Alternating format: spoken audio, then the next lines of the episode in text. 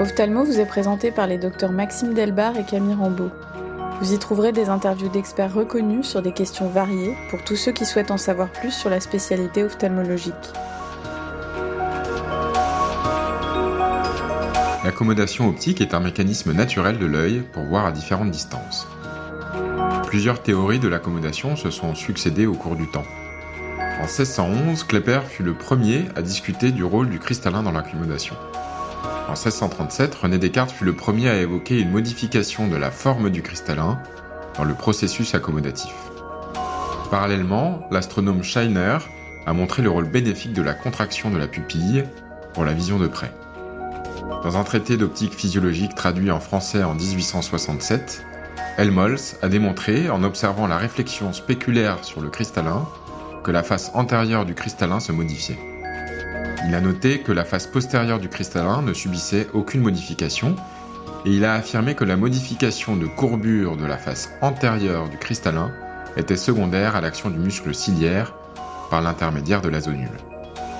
Cette théorie permet d'expliquer que la presbytie est secondaire à la diminution de la capacité du cristallin de prendre sa forme plus bombée, secondaire au durcissement des fibres cristalliniennes. La presbytie se caractérise par la perte de l'amplitude d'accommodation et ainsi par des difficultés en vision de près. Nous avons l'immense plaisir d'accueillir aujourd'hui le docteur Cathy Albouganem, qui est spécialisée en chirurgie oculaire réfractive et en chirurgie de la cataracte elle est ancienne présidente de la SAFIR, ancienne vice-présidente de la SFO et présidente de la SOFEM.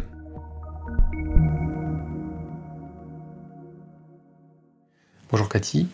Alors ma première question porte sur ta prise en charge d'un presbyte de 55 ans. Que vas-tu préférer, un prélex ou un presbylasique La chirurgie de la presbytie entre 55 et 65 ans pose question. En effet, avant 55 ans, il est bien évident qu'on va choisir plutôt de faire une chirurgie au laser. Après 65 ans, on aura plutôt tendance à retirer un cristallin même s'il est encore relativement clair. La question se pose entre 55 et 65 ans lorsque le cristallin est encore clair. Je suis personnellement plutôt pour favoriser une chirurgie au laser, un presbylasique, et ceci pour plusieurs raisons. C'est une chirurgie plus simple, puisqu'on opère les deux yeux le même jour, sous anesthésie locale, avec une intervention qui va durer une vingtaine de minutes pour les deux yeux, une récupération quasi immédiate, alors qu'en chirurgie intraoculaire, on est obligé de dissocier les deux yeux. La récupération est extrêmement rapide, comme, euh, comme on l'a dit. C'est une chirurgie avec un risque quasiment nul. Aujourd'hui, la chirurgie lasique a quasiment 30 ans de recul. Il a été prouvé par de nombreuses publications et des millions de patients opérés que le risque de cette intervention, surtout depuis qu'on fait des euh, découpes du volet au laser femtoseconde, est quasiment nul. C'est une chirurgie qui est ajustable, extrêmement précise puisque l'on opère à 0,1 dioptrie près, alors que lorsque l'on met un implant, on est à 0,5 dioptrie près. Elle est ajustable trois mois après, c'est-à-dire que si l'une des focales n'est pas parfaitement ajustée selon les besoins visuels des patients, il est très facile de soulever le volet et de rajouter quelques impacts de laser pour modifier la focale d'un des deux yeux ou des deux yeux. C'est une chirurgie qui évite un certain nombre de problèmes, en particulier les aléas que l'on peut avoir avec des implants multifocaux, en particulier les problèmes de halo, on en aura beaucoup moins avec euh, le presbylasique, et les problèmes d'incompatibilité cérébrale. Il y a des patients qui ne s'adaptent pas euh, aux implants multifocaux. On a également une réserve accommodative que l'on pourra utiliser, euh, qui peut être bénéfique pour le patient, et même à 60 ans, on peut avoir encore une réserve accommodative. On évite les risques de décollement de rétine, en particulier chez le myope, puisqu'on sait qu'avant 65 ans, le risque n'est pas négligeable. On a moins de perte de la lumière que lorsqu'on met un implant multifocal. Et enfin, c'est moins cher. On a souvent comme notion que l'émétrope est un mauvais candidat à la chirurgie réfractive de la presbytie. Qu'en penses-tu? L'émétrope, en fait, demande des précautions particulières. Il faut euh, bien évidemment l'informer, plus particulièrement que lui qui est habitué à avoir une vision de loin absolument exceptionnelle, il perdra un petit peu sa qualité de vision de loin, puisqu'il aura euh, sur un œil une focale qui sera rapprochée. Chez les métropes on opérera donc un seul côté. Il faut savoir que si l'œil dominant est à 0,75, parfois le fait de rapprocher la focale de l'œil dominé fera qu'il faudra faire un LASIK également euh, sur l'œil dominant, même à 0,75. Bien évidemment, vérifier la surface oculaire, on n'insistera jamais euh, assez dessus, euh, la traiter le cas échéant, et récuser les patients si vraiment la surface oculaire n'est pas de bonne qualité. Le presbylasique est tout à fait réalisable en rendant la cornée multifocale avec une micromonovision sur l'œil dominé, le même principe que l'on applique chez l'hypermétrope, mais simplement en opérant un seul œil. Pour le patient presbyte, est-ce qu'il faut euh, tester euh, au préalable avant l'intervention de chirurgie réfractive au laser Est-ce qu'il faut tester en lentille soit la monovision chez le myope, soit la multifocalité chez les et l'hypermétrope? Personnellement, je teste exceptionnellement la tolérance à la bascule en lentille de contact. Je m'acharne à vérifier quel est l'œil euh, de visée. L'œil dominant, je teste la tolérance à la monovision en additionnant un verre de plus 1,50 sur l'œil dominé. Si le patient tolère cette différence et qu'il ne se rend même pas compte de la différence entre les deux yeux, il est dit tolérant à la monovision. À ce moment-là, on peut programmer son presbylasique sans problème, qu'il soit myope ou euh, hypermétrope. S'il ne le tolère pas, il n'est pas inutile de changer de côté, c'est-à-dire de vérifier même si de mettre devant l'œil dominant l'addition de plus 1,50 pour voir s'il le tolère. S'il ne le tolère pas, effectivement, soit on lui dit d'attendre un petit peu, euh, soit on le, teste en lentille. Le cas de l'hémétrope est un, cas un petit peu particulier. On fera exactement la même procédure, c'est-à-dire qu'on vérifie l'œil dominant, on ajoute euh, une addition de plus 1,50 sur l'œil dominé. S'il le tolère parfaitement bien, ce qui est le cas relativement souvent, on peut effectivement lui opérer euh, simplement l'œil dominé, bien évidemment, en visant une micromonovision et puis en, rendant la cornée euh, multifocale. S'il ne le supporte pas, même procédure, on peut éventuellement tester en lentille de contact. Mais globalement, ça fait un pourcentage de patients relativement faible à qui on prescrit des lentilles pour tester la tolérance à la monovision. Quand on fait un test éventuellement en lentille en monovision, souvent le patient nous dit mais attends, je, je comprends rien du tout là, avec cet œil-là je vois bien de loin, avec cet œil-là je vois bien de près mais, euh, mais je, je comprends pas comment ça marche. Euh, quel est, quel est euh, ton conseil pour l'équipement en monovision, soit en lentille en préopératoire, soit quand le patient a été opéré, pour maximiser les chances de tolérance de cette monovision? Déjà, il faut la tester. C'est-à-dire qu'il faut vérifier que le patient la tolère. Même quand il la tolère, une fois opéré, bien évidemment, le premier geste que le patient n'a jamais fait avant d'être opéré, mais le premier geste qu'il va faire, c'est de cacher un œil après l'autre pour voir ce qu'il voit avec chaque œil. Et à ce moment-là, il se rend compte d'une, même si on lui a expliqué avant qu'il n'aurait pas les, mêmes focales sur les deux yeux, qu'en cachant un œil après l'autre, il ne verrait pas pareil, il le vit à ce moment-là, et euh, du coup, il a un moment de panique en disant, ah ben quand je cache mon œil avec celui qui voit de près, je vois rien de loin, et inversement. Donc il faut d'abord le rassurer, lui dire d'oublier de cacher un œil après l'autre parce que ça sert à rien et qu'il faut que le cerveau s'adapte et qu'il faut trois mois pour avoir le résultat définitif et qu'éventuellement, si jamais il y a une des deux focales qui n'est pas celle qu'il souhaite, on peut toujours rajouter quelques impacts de laser pour optimiser le résultat. Et surtout, dédramatiser la situation en lui expliquant bien que c'est exactement ce que l'on a visé. Et dans le cas d'un prélex, est-ce que tu as un implant préféré ou un type d'implant préféré? Alors déjà, je fais assez peu de prélex, puisque de préférence, je vais choisir euh, une chirurgie au laser euh, lorsque le cristallin est extrêmement clair. Donc j'opère euh, extrêmement peu de patients en dessous de 65 ans, sauf les hypermétropes forts lorsqu'il y a un risque de fermeture de l'angle ou des raisons médicales pour aller retirer le cristallin. Après 65 ans, je choisis l'implant selon la métropie du patient et ses besoins visuels, bien évidemment. Si le patient est myope, je dois dire que je privilégie la bascule en testant, donc si le cristallin n'est pas très opaque, il est assez facile de vérifier qu'il tolère euh, l'anisométropie. Et je privilégie plutôt un implant euh, monofocal ou monofocal torique, bien évidemment s'il y a un astigmatisme à corriger, en laissant une petite myopie résiduelle. Si le patient est hypermétrope, et que son examen ophtalmologique est normal, bien évidemment, après avoir vérifié l'OCT, la surface oculaire, je choisis un implant multifocal diffractif qui peut être éventuellement un petit peu plus marqué sur l'œil dominé, avec une addition éventuellement un petit peu plus forte sur l'œil dominé que sur l'œil dominant.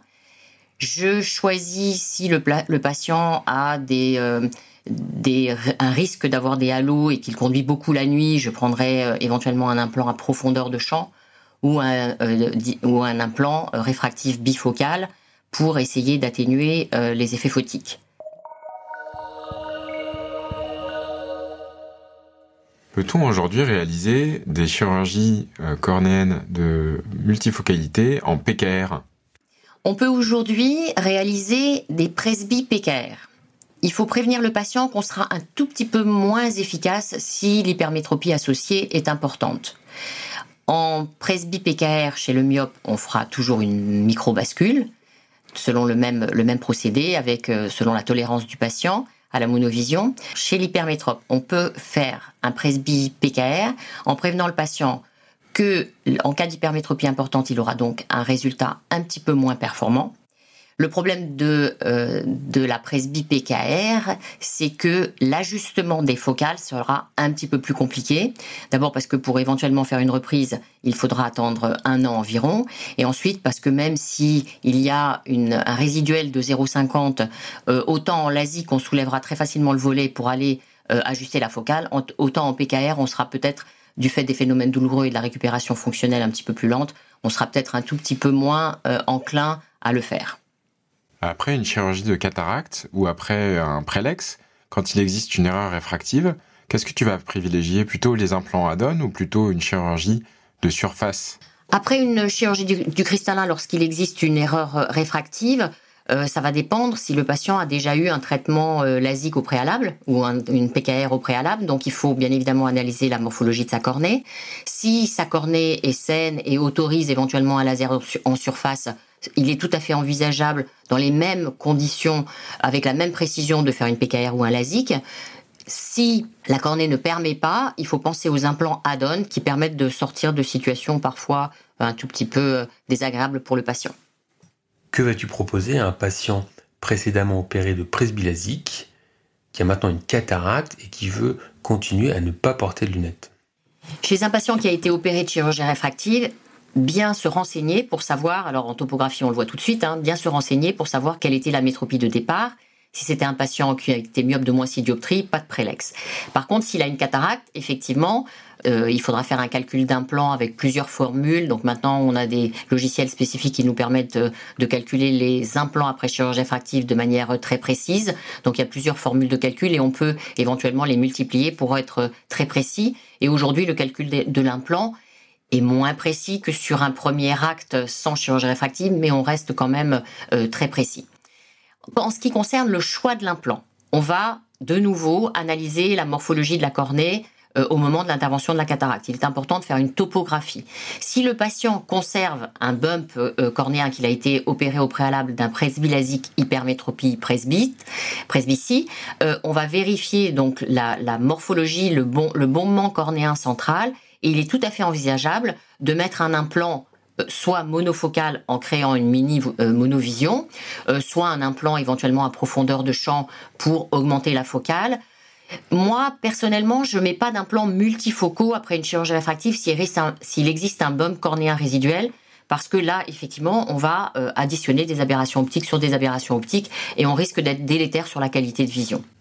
Chez les jeunes presbytes de 45 ans, notamment chez les petits hypermétropes qui décompensent leur vision de loin vers les 40-45 ans, on a tendance à proposer euh, une, un presbylasique, parfois une hémétropie de l'œil dominant et une multifocalité de l'œil dominé.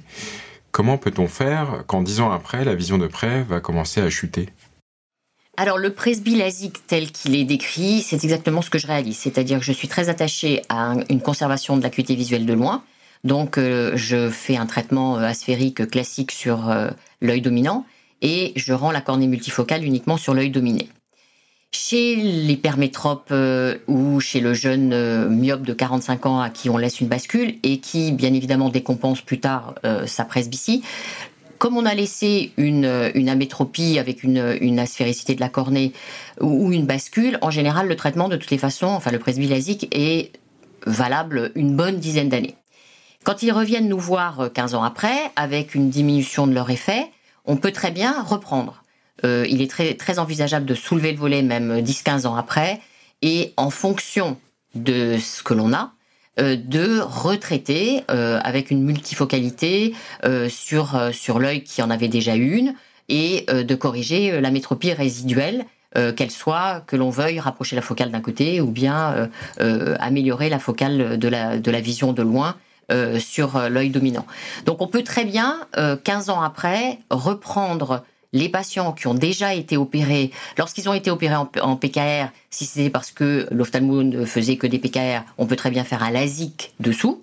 S'ils ont été opérés en LASIK, on peut faire éventuellement une PKR au-dessus en mettant de la mitomycine. On peut soulever le volet avec de la mitomycine. Donc on peut, on a diverses solutions pour corriger les amétropies résiduelles. Donc aujourd'hui, il ne faut pas être limité en disant bah, dans 10 ans, on ne sait pas qu'est-ce qu'on pourra faire. Non, on peut reprendre les patients et on a des solutions assez et même très efficaces euh, à leur proposer.